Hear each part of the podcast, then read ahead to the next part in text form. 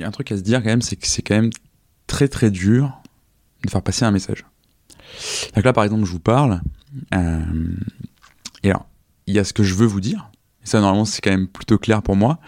Euh, il y a comment je vais vous le dire, ça c'est déjà moins évident, euh, déjà parce que je parle du nez, donc ça, ça aide pas. et puis, il y a aussi comment vous allez l'entendre. Est-ce que vous allez toujours être concentré ou pas pendant tout le temps de mon speech? J'en doute pas, mais on a une capacité d'attention qui est quand même limitée. et puis, une dernière chose, il y a comment vous allez comprendre ce que je vais vous dire, ce que vous allez en retenir. Euh, et encore là, je suis seul à parler. Et je vous parle qu'à vous, on a pris une dizaine, donc ça va. Maintenant, imaginez quelque chose que vous connaissez plutôt bien. C'est-à-dire que vous avez tous, ou alors vous êtes en train, ou euh, vous allez peut-être bientôt, on vous le souhaite en tout cas, euh, connaître une phase d'hypercroissance. Et une phase d'hypercroissance, ça veut dire quoi? Euh, Ça veut notamment dire que vous allez chercher à recruter beaucoup de monde. Ça peut être 100, ça peut être 200, peut-être 1000 personnes, et le tout en très peu de temps. Et donc là, vous, ce que vous allez devoir faire, c'est beaucoup plus difficile que ce que je suis en train de faire moi. Que vous allez devoir faire passer un message, tous, mais ce message, vous allez devoir le faire passer à beaucoup plus de monde. Et en parlant tous en même temps. Donc vraiment, ça s'annonce pas simple. et du coup, bah, les gens à qui vous parlez, ceux qui vous entendent, bah, pour eux aussi, qu'est-ce qui va rester? Bah, Il va, il va pas rester grand-chose. Hein. Il, il y a plein de stats là-dessus. Euh, il paraît que dans une conversation normale, on retient que 20% des choses qu'on entend. Ça, c'est dans une conversation normale. Donc vous, vous retiendrez peut-être 20% de ce que je vais vous dire. En tout cas, ce serait déjà pas mal. Euh, mais les candidats, eux, ils vont en retenir probablement beaucoup, beaucoup, beaucoup moins. Et en fait, ce qui va rester, une fois que vous aurez tous parlé, que vous aurez tous dit ce que vous avez à dire et que, tout le monde vous aura entendu, bah, ce qui va rester, c'est votre marque employeur. quand on parle de marque, il s'agit de marque employeur ou pas, euh, la marque, c'est ce qui reste quand on enlève tout le reste. Euh, c'est ce qui reste une fois qu'on a fini de parler, c'est ce, ce, que les gens pensent et retiennent. Euh, c'est la perception qu'ils ont de vous et de votre entreprise. Bon, donc là, moi, j'ai dit ça, c'est compliqué, il va falloir qu'on parle tous en même temps, ça va être dur de se faire entendre, euh, on a beaucoup de monde à qui on veut parler, donc bon, bah là, on peut être tenté de se dire, ok, bah c'est difficile, mais c'est un enjeu, donc euh, on va mettre les moyens. Et puis ça tombe bien, euh, parce qu'on avait plein d'argent, parce qu'on est tous des super startups. donc là, c'est bon, hein, c'est la guerre des talents, surtout dans la tech. Donc on va s'acheter les plus grosses armes, on va voir ce qu'on va voir. les autres, on peut bien se tenir. Et puis donc là, c'est parti. on a plein d'idées. Donc on va faire des pubs, euh, des pubs sponsorisées sur Instagram, euh, sur Instagram, sur Facebook et puis peut-être même sur euh, sur TikTok, hein, parce que bon bah voilà, c'est là que sont nos enfants tout le temps. Hein, donc on se dit peut-être que pour toucher les jeunes fallait faire des pubs sur, TikTok. Et puis bon, quand même, on va aussi faire des posts sur LinkedIn avec notre page entreprise, hein, parce que c'est sérieux. Euh, quand même, c'est du business, donc LinkedIn. Euh, et puis on va mettre des photos de notre équipe, hein, euh, où tout le monde a, l'air heureux. Comme ça, les gens ils vont se dire ouais super, on a l'air heureux dans ces dans ces entreprises là. on va mettre 32 hashtags parce que 32 hashtags, bah c'est bien hein, pour la visibilité. Il y a plus de chances qu'on nous voit, etc. puis tant qu'à faire, comme on a vraiment plein d'argent, on va faire des goodies. Euh, on va faire des goodies, des tasses, on va faire euh, des stylos avec notre, euh, avec notre logo en gros.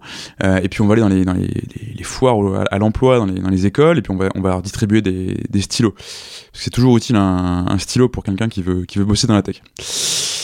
Voilà. Donc, bon, effectivement, c'est pas ultra, ultra dur d'être présent sur tous les canaux, surtout quand on a les moyens. mais une fois qu'on a fait ça, bah, je repose la même question en fait. Qu'est-ce qui reste? Qu'est-ce que les gens en face de vous vont retenir de tout ça?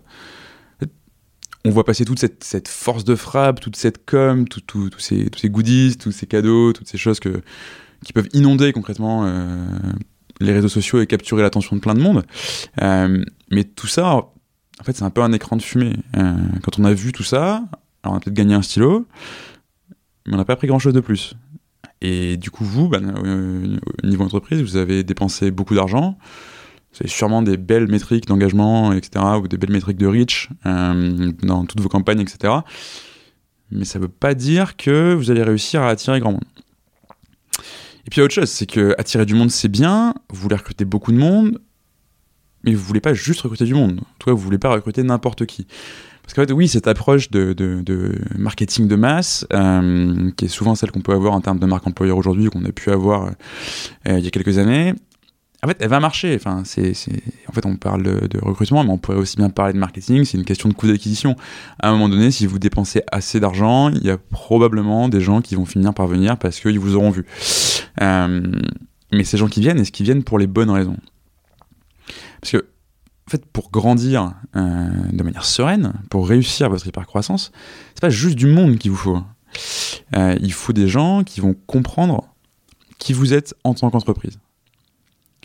Parce que ce que les gens que vous cherchez à attirer euh, sont, c'est pas juste des compétences. C'est pas juste une paire de mains qui s'est codée en Python, Scala, euh, ou ce que vous voulez d'ailleurs, hein, ou un génie du marketing qui fait du growth, des choses comme ça. ces gens-là qui viennent, ils viennent avec des compétences certes, mais aussi ils viennent avec des valeurs, ils viennent avec une identité, ils viennent avec une personnalité. Et justement, c'est la somme de ces personnalités-là, de ces valeurs-là, qui va au final déterminer l'identité de votre entreprise.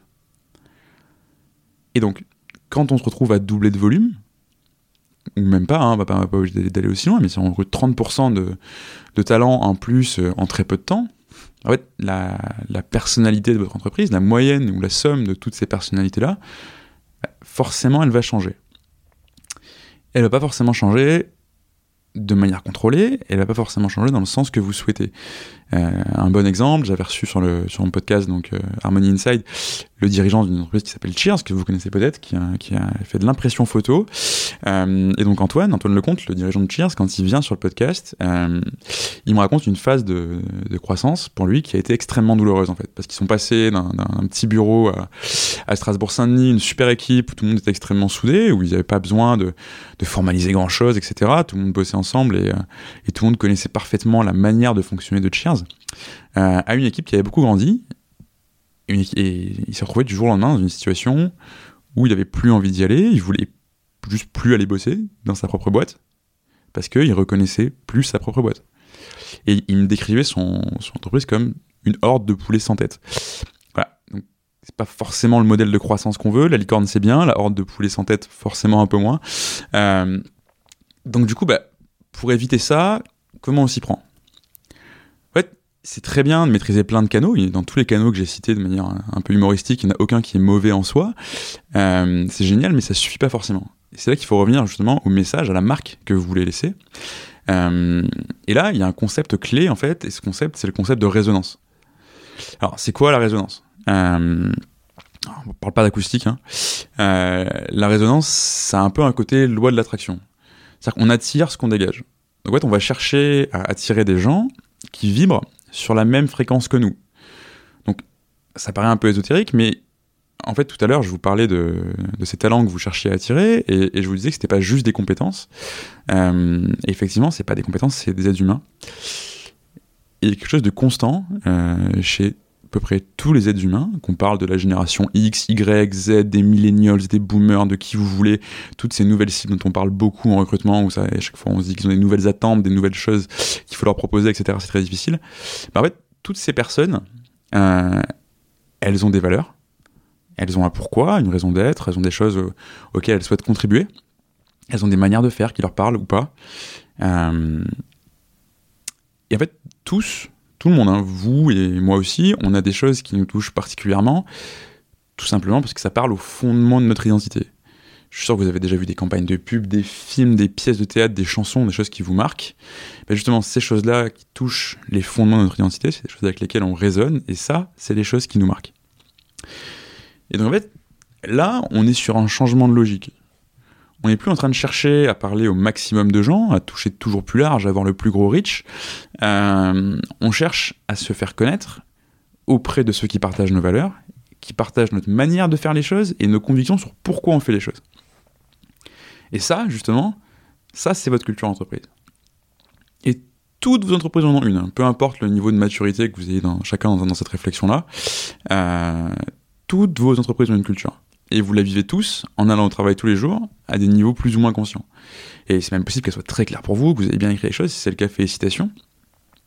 Mais justement, tout le sujet euh, de votre marque employeur, puisque c'est de ça qu'on parle aujourd'hui, c'est d'aider donc ces talents résonnants à la découvrir, cette culture entreprise. Parce qu'en fait, vous pouvez avoir fait tout ce travail-là chez vous, en chambre, dans vos bureaux, et si c'est pas clair à l'extérieur, mais en fait c'est dommage, mais ça sert juste à rien.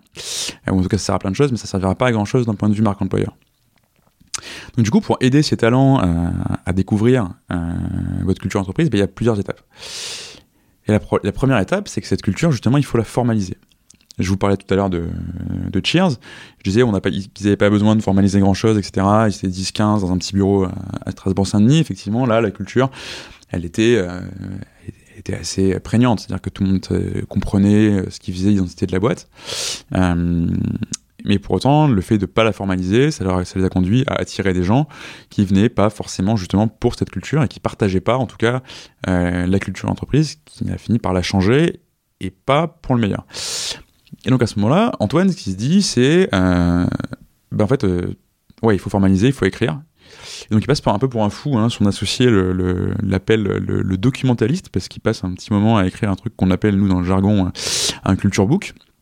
Et c'est-à-dire qu'en fait, lui, il documente euh, l'ensemble euh, de ce qu'il fait, la culture de Cheers, il fait des ateliers avec ses équipes, il réfléchit à c'est quoi nos valeurs, c'est quoi les comportements qu'on valorise, pourquoi est-ce qu'on est fait ce qu'on fait, etc.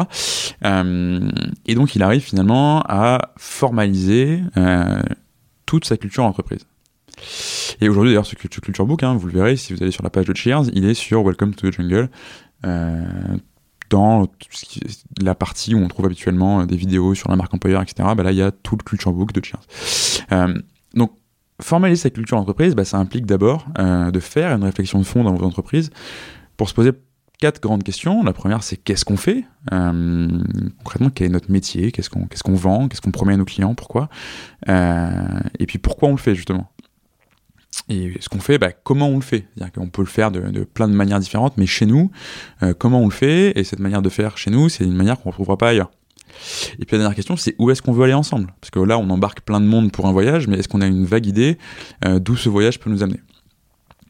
Et une fois que vous avez fait ce travail de, de formalisation, bah, non seulement vous avez défini et clarifié votre message, le message que vous allez passer à l'extérieur, dans toutes vos campagnes, sur tous les différents canaux dont, j'ai parlé juste avant, euh, mais dans le process, vous avez aussi acquis une bonne connaissance du type de personnes que vous voulez voir vous rejoindre justement pour ce voyage. Ce type de personnes donc, dont on parlait qui sont résonantes, qui vont partager vos convictions, votre manière de faire les choses, euh, et qui sont animées par le même, les mêmes objectifs et les mêmes ambitions que vous. Euh, et en faisant ça, normalement, cette réflexion de fond, elle va aussi vous aider à rendre cohérentes vos pratiques euh, partout, pas que dans le recrutement, mais aussi dans le management, dans le leadership, dans le discours commercial, dans le marketing, etc. Et surtout, vous allez aligner votre équipe, c'est-à-dire que tout le monde sera à même de parler de cette culture à l'intérieur, mais aussi à l'extérieur de l'entreprise. Et là, c'est à ce moment-là, et c'est seulement à ce moment-là, qu'on peut revenir à la manière de communiquer sur cette culture. C'est-à-dire que Maintenant qu'on a fait ça, on peut déterminer les bons canaux, on peut entrer dans de la stratégie de marque, on peut dérouler plein de choses, on peut mettre en place des tactiques. Euh, quels sont les canaux va euh, qui sont pertinents pour aller toucher quelle cible Quels sont les bons messages pour quelle cible euh, Mais tout ça, on peut le faire parce que euh, et en cohérence avec notre culture et avec justement les cibles qu'on veut aller chercher et dont on a, terminé, dont on a déterminé le portrait plus en avant, plus en amont dans la réflexion. Et justement, en fait, si vous arrivez à faire ça, euh, bah, c'est là que vous arrivez à créer une machine à recruter. C'est comme ça qu'il y a des boîtes euh, comme, je sais pas, Phoenix par exemple, qui quand ils postent une annonce euh, sans faire grand chose, ils reçoivent 1000 CV pour un poste de directeur marketing juste parce que ils n'ont pas parlé de ce que c'était d'être directeur marketing chez Phoenix, ils ont parlé de ce que c'était de vivre chez Phoenix et de pourquoi est-ce qu'on on se levait le matin pour aller travailler chez Phoenix. Et donc, vous allez créer une machine à recruter. Vos collaborateurs, en étant alignés sur votre culture, bah, ce sera vos meilleurs ambassadeurs. Vos campagnes seront ciblées euh, sur les bons personnages, sur les bons profils les bons de, de talents.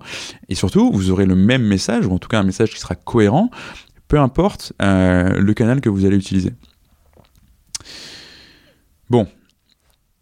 Au final, j'ai beaucoup parlé, mais qu'est-ce que vous allez en retenir? Tout ce que je vous ai dit là, c'est quoi la marque que ça va laisser? Parce que je vous l'ai dit, la marque, c'est ce qui reste quand on enlève tout le reste. Et justement, on n'a pas euh, entièrement résolu notre problème de comment, de comment faire passer un message. Je vous ai dit plein de choses qui étaient très claires pour moi, qui sont sorties d'une certaine manière, je parle toujours du nez, euh, que vous avez entendu et que vous allez probablement oublier assez vite. Euh, en tout cas, moi j'espère pas, mais c'est quand même assez probable. et cette question du message, en fait, et je vais vous laisser avec ça, il y a quelqu'un qui a répondu. Et c'était à peu près il y a 200 ans. et c'était pas vraiment un start-upper. En fait, c'était un politicien, il s'appelait Edouard Herriot. Euh, il a été l'équivalent de ce qu'on appelle aujourd'hui le Premier ministre. Il a fait plein de choses, il est président de, l'Assemblée nationale, etc. Et un jour, il y a quelqu'un qui a posé une question à Edouard Herriot qui est assez similaire à la question que je vous ai posée au début. Euh, en fait, on lui a demandé, à Edouard, on lui a demandé qu'est-ce que c'est pour toi la culture? Et Edouard Herriot, il a répondu la culture, c'est ce qui reste quand on a tout oublié. Donc j'espère que cette phrase-là vous marquera. C'est tout pour moi et merci de m'avoir écouté.